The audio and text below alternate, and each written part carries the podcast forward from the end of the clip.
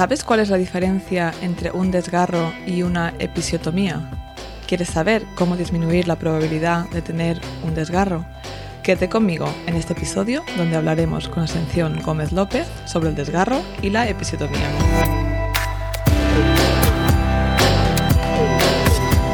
Soy Paula Ripoll de My Baby My Birth. He ayudado a miles de mamás y a sus acompañantes a tener una experiencia positiva y empoderada de parto con nuestro curso de hipnoparto online y nuestra app gratuita ONA. Mi misión es que consigas tener tu mejor parto ganando conocimiento para entender tus opciones y con herramientas para vivir tu embarazo y parto desde la calma. Bienvenidas al episodio número 19 del podcast Tu mejor parto de My Baby My Birth. Hoy está con nosotras Ascensión Gómez López de Ascensión Matroficio, por si la conocéis en Instagram o lo queréis, eh, le queréis dar un vistazo a su cuenta. Hola Ascensión y bienvenida. Hola Paula, ¿qué tal? Muchas gracias por la invitación. No, a ti siempre es eh, un placer. No hablamos ya hace bastante tiempo, hicimos una entrevista en Instagram y bueno, creo que no hay otra mujer eh, mejor para, para, este tema de hoy, ¿no? Ascensión es mujer y madre por suerte, matrona por vocación y fisio por casualidad me encanta esta descripción, activista del placer que lucha contra la violencia obstétrica por convicción. Además, es autora del libro Puérpera Perdida. Hoy vamos a hablar de algo que preocupa a muchas mujeres, ¿no? Cuando una mujer piensa en el parto, muchas veces piensa en los desgarros, la episiotomía, y es algo que aún creo que hay bastante confusión entre una, una cosa y la otra. hay miedos asociados y, bueno, y hasta algunos mitos, ¿no? Así que, bueno, creo que es un tema que que, os interesará y que Ascensión es, eh, bueno, creo que es la, mejor persona para hablar de ello. Así que Ascensión, si te parece, podemos eh, empezar pues explicando un poco qué es un desgarro. Bueno, para, empezar, como dice, hay muchos mitos alrededor del desgarro, porque pensamos en desgarro y parece que es que te vas a abrir en canal, ¿no? Y ya, pero un desgarro es una rotura espontánea, la mayor parte de las veces pequeña, de la piel, de la piel y la mucosa, depende de las capas que afecte, pues lo clasificamos ¿no? en, distintos grados. Pero que a veces se produce cuando la cabeza del bebé está saliendo y los tejidos, pues les, falta un poquito de elasticidad y se rompe, ¿vale? Esa, esa falta de elasticidad no quiere decir que tú vengas con defectos, sino que a veces cuando el estiramiento es demasiado rápido, por ejemplo, cuando la cabeza sale muy rápida, pues es más fácil que se rompa el tejido y eso la naturaleza lo tiene previsto. Por eso se rasga por donde se rasga y por los sitios que es, porque es la zona más segura. Entonces, eso es un desgarro. La mayor parte de las veces va a ser, ya como te digo, leve y no va a tener consecuencias a largo plazo. Mm. Eh, además es que en el momento que pasa, no lo notas, ¿no? Porque tenemos un pico. No, no, no, que va está cuando la cabeza está ahí coronando, ¿no? Y está el, el periné y toda la vulva en su máximo estiramiento, se pierde la sensibilidad. De hecho, cuando le hacen a alguien una episiotomía tampoco lo nota, lo nota después, cuando se cose, porque en ese momento, afortunadamente, el cuerpo, ya digo que es muy sabio, quita todo, o sea, hace que se pierda toda la sensibilidad de la zona para que ese momento tan crítico que es el del máximo estiramiento se pueda permitir, pues si no, reaccionaríamos y no podríamos permitir el paso del bebé y eso no puede ser. No, el bebé tiene que, nacer. El bebé tiene que salir. Em, entonces, ¿cuándo tiende a ocurrir más un desgarro? Cuando la velocidad de la cabeza de la salida es muy rápida. Mm. Eso es cuando más tiene. Evidentemente, la calidad del tejido influye. Es decir, no es lo mismo que tu tejido sea de, con un, tenga una cantidad de colágeno, que sea elástico, que esté bien nutrida esa piel, esos tejidos, ¿vale? Cuanto mejor calidad tenga el tejido, menos fácil es que se produzca una rotura. Mm. Pero no va implícito tanto eso como el hecho de que a qué velocidad sale. Imagínate, es que somos, hablamos de músculo y de piel. Tú imagínate que vas a hacer un estiramiento de un cuádriceps. Si lo haces rápidamente, de manera brusca, es probable que se rompan las fibras musculares. Mm. Pero si lo haces lento, progresivo y adaptando a la capacidad elástica que tú tienes, pues se puede, es, más probable que no se rompa. Pues esto pasa igual. Cuando las cabezas salen así muy rápido, o sobre todo si alguien hace un cristeler o algo así, que eso es lo que no debería ocurrir, mm. pues claro, ahí no le da tiempo al tejido a adaptarse y es cuando se rompe. Mm. Pero eso es lo más determinante. Entonces, sabemos que la velocidad de la cabeza va a influir. La postura, hay posturas que por, por el estiramiento propio de la posición favorecen que aparezcan más desgarros o que, o, que hagan menos. La postura en la que menos desgarros hay es en decúbito lateral, tumbada de lado, así con, una pierna cogida. Después la cuadrupedia, después la postura en vertical, las más, cuanto más rápido, más, más desgarro. Claro.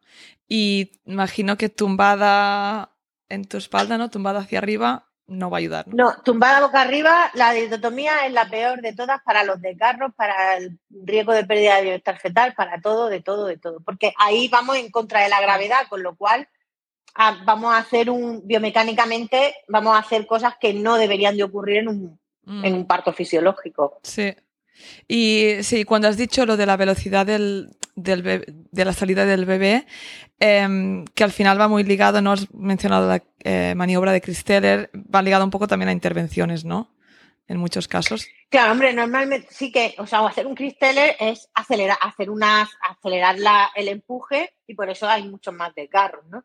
Pero es verdad que aunque no hagamos nada, hay bebés que salen más rápido y otros que salen más lento. Hay bebés, hay, porque hay posturas también que favorecen que salga más rápido, que no siempre una, una salida rápida va a suponer un desgarro, estamos hablando de probabilidad, ¿vale? Que esto es algo que, porque no, me voy a parir de pie, me voy a desgarrar. Pues no, hay gente que pare de pie y no tiene ningún desgarro y hay gente que pare tumbada de lado y tiene un desgarro, mm. ¿vale? Va a depender de muchos factores. Pero el principal es ese, la velocidad a la que sale y la calidad de los tejidos. Mm. Por eso el masaje perineal nos gusta mucho, pero por la calidad del tejido, mm. porque si tienes una piel y unos músculos sanos, bien nutridos y elásticos, pues mejor. Claro.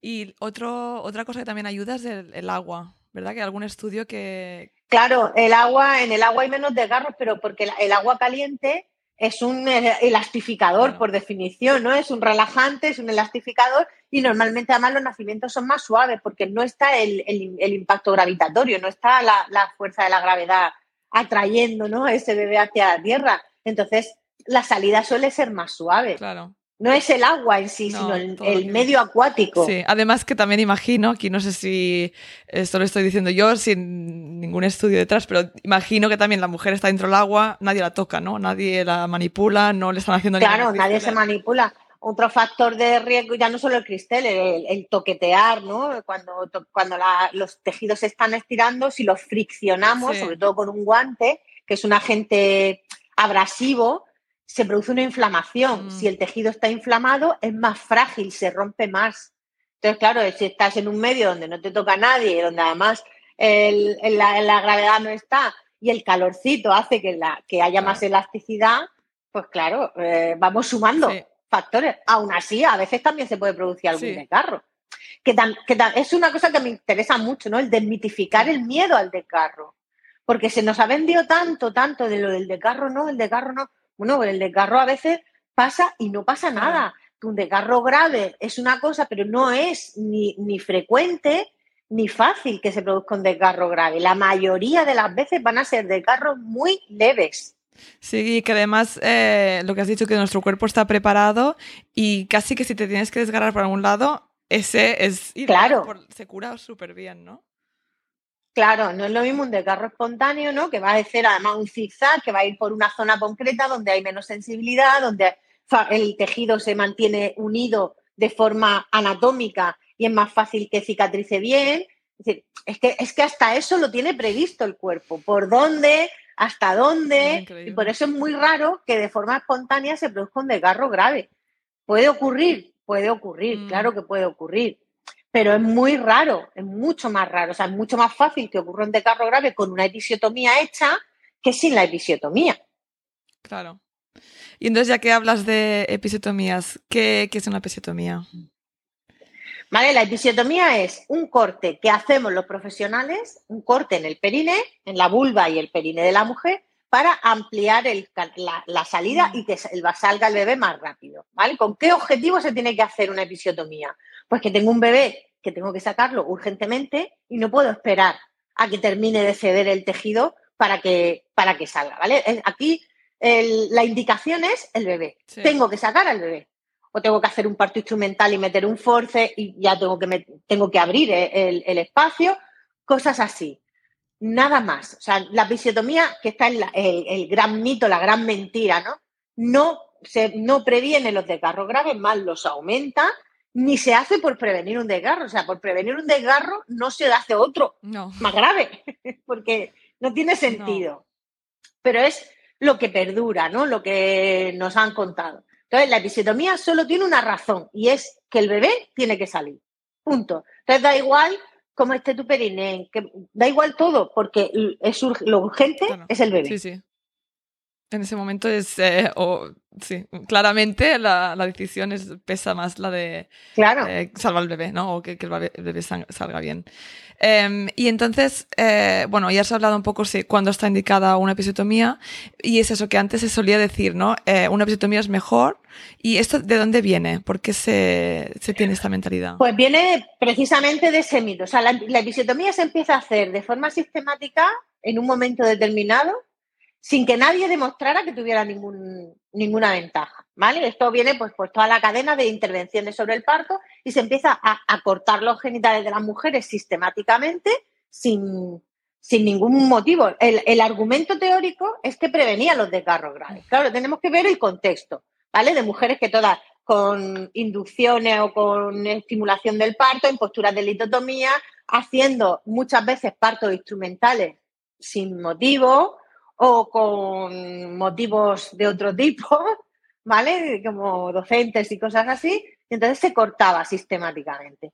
Claro, es más fácil para mí coser algo que está en, una línea recta, en un plano y que yo mm, sé por dónde va, a, ver un desgarro que ya te digo que hace zigzag, que va unos tejidos más, otros menos, ¿vale? Eh, esa es como comodidad mía profesional, para mí es más fácil coser una episiotomía que no se ha prolongado y que no tiene ninguna complicación.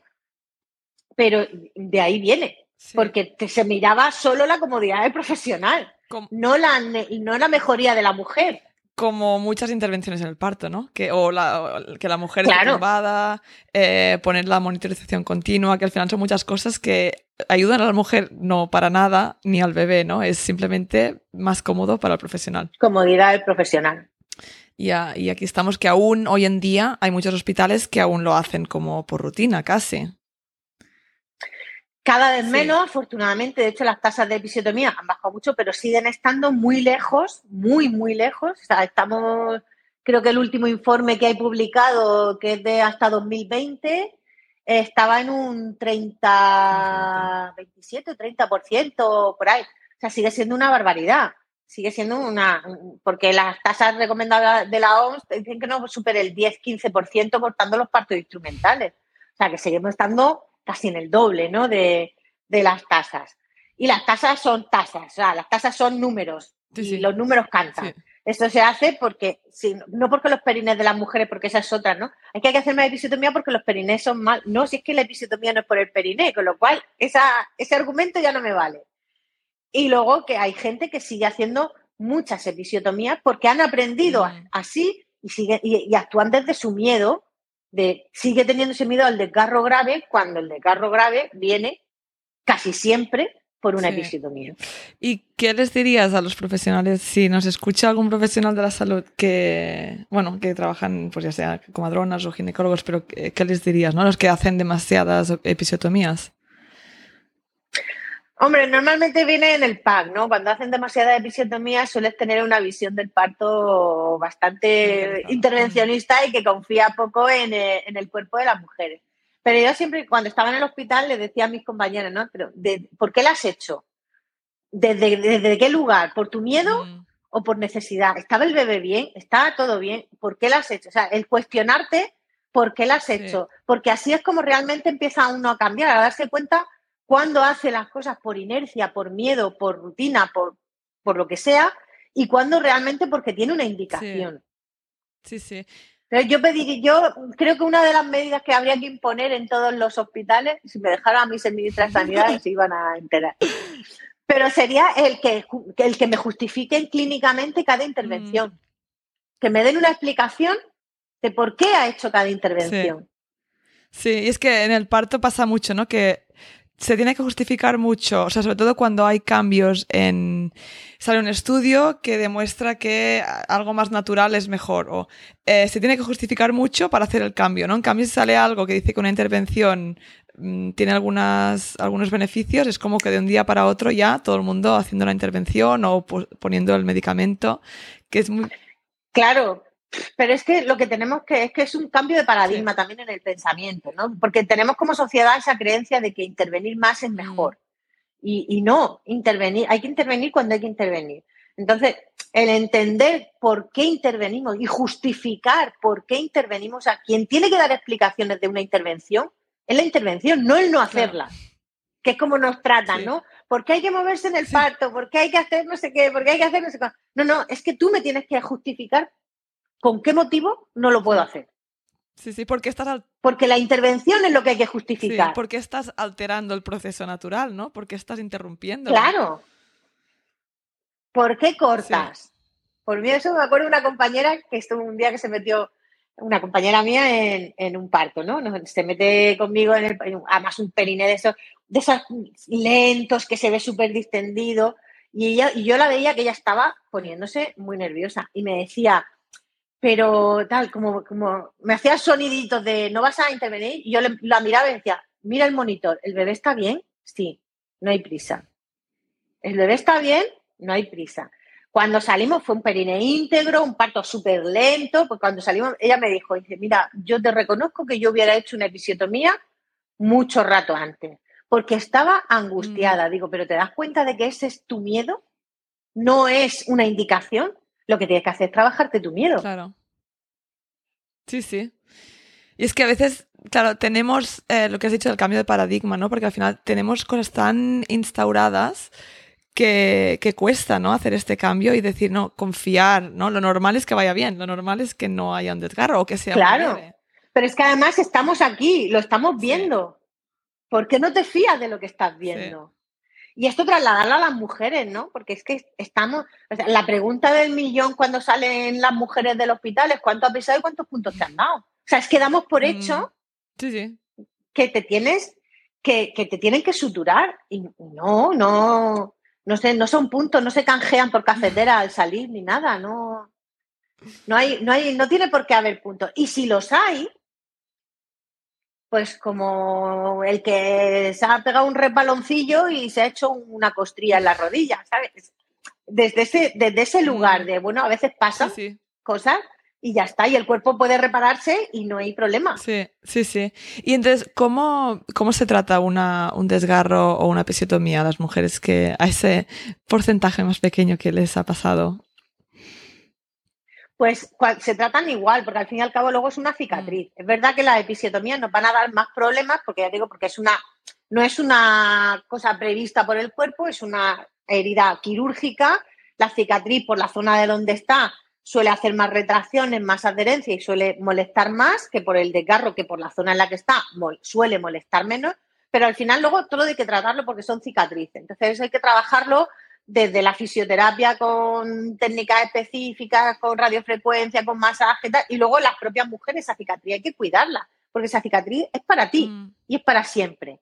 Y a medida que cambias tú, también cambia la cicatriz. Me hago un masaje así los tres primeros meses después del parto y ya me olvido de ella. No, es que como igual que la piel va perdiendo colágeno y vamos perdiendo elasticidad, pues cicatrices del periné, sobre todo de episiotomías, que a lo mejor en su momento no te han molestado y 15 o 20 años después te empiezan a dar guerra, porque la cicatriz sigue estando y se va y si se pierde flexibilidad, pues puede molestar.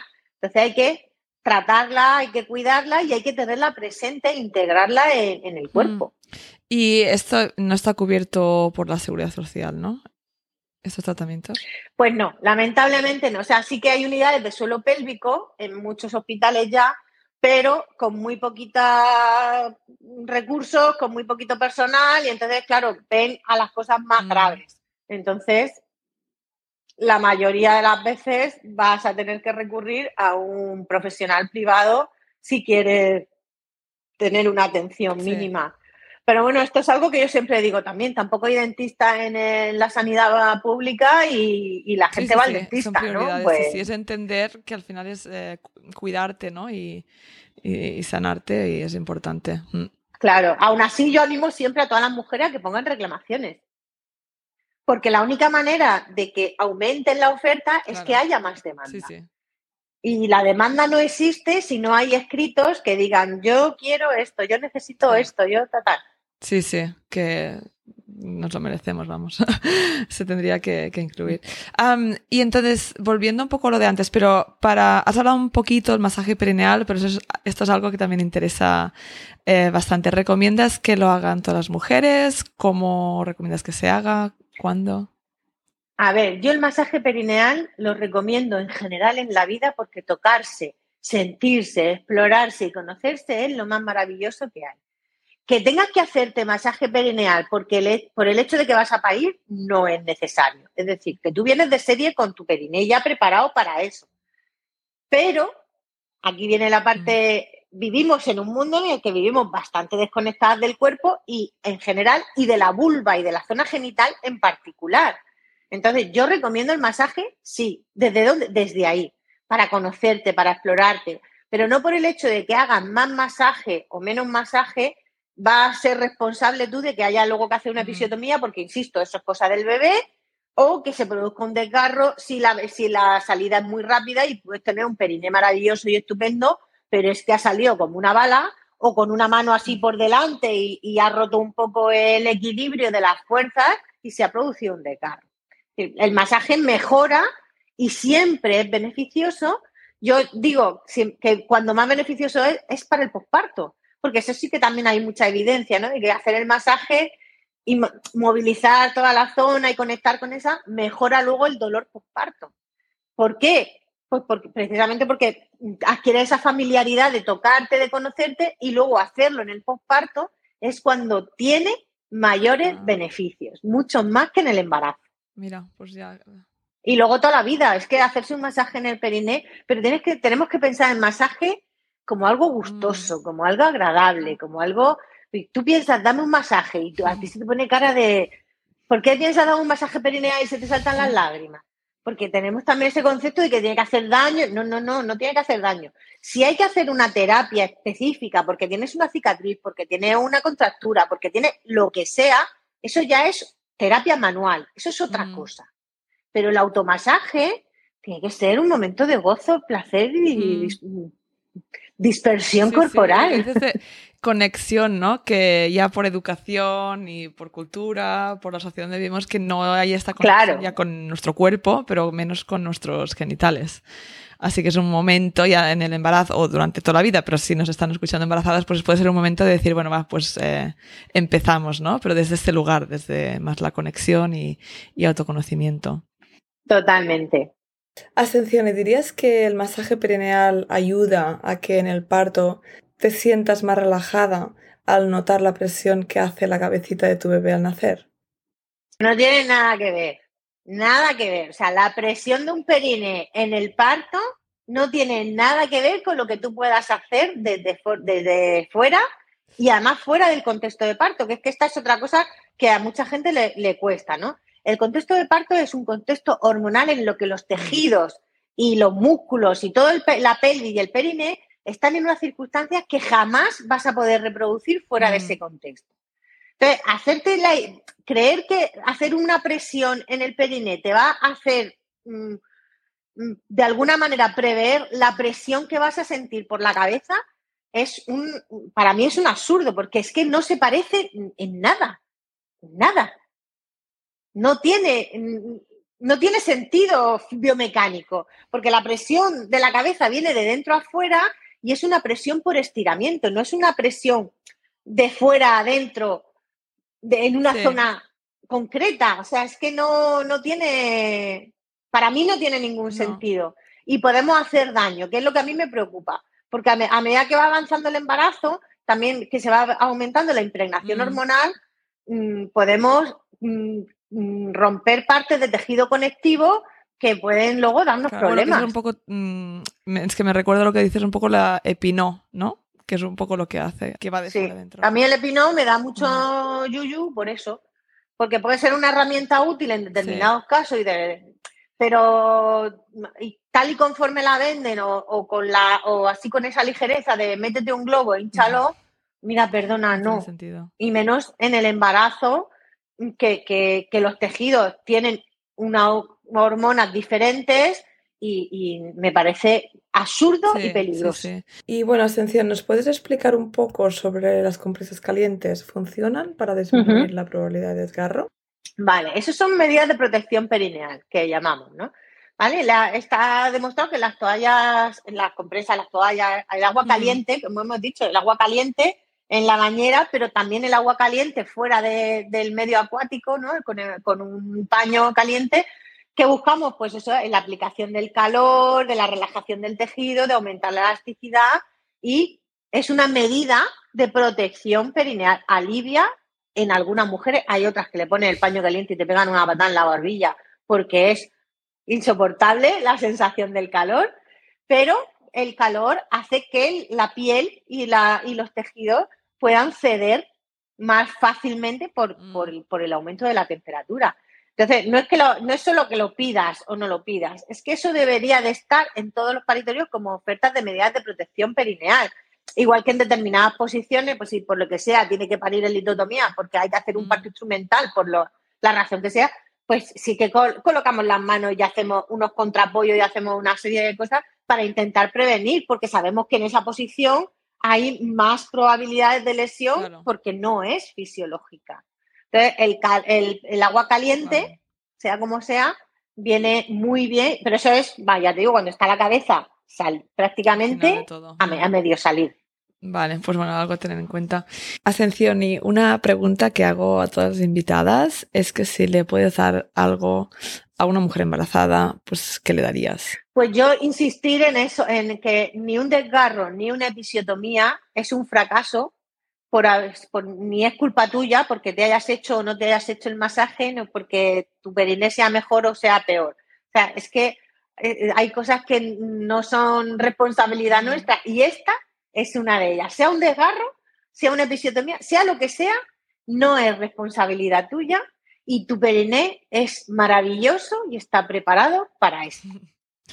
Pues así terminamos. Muchas gracias, Ascensión. Creo que bueno, es eh, muy útil, muy interesante y seguro que, que servirá mucho a muchas mujeres. Pues un placer estar aquí contigo un ratito.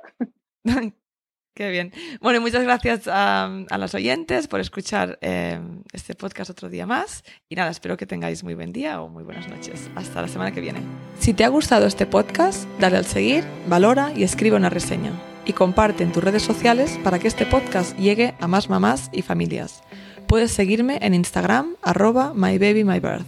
Y recuerda descargarte la app ONA de forma gratuita en App Store y Play Store, donde encontrarás las relajaciones de hipnoparto junto con un contador de contracciones u olas. Y si quieres profundizar en los temas que hablamos en el podcast, puedes adquirir nuestro pack digital de hipnoparto para conseguir tu mejor parto. Te veo la semana que viene.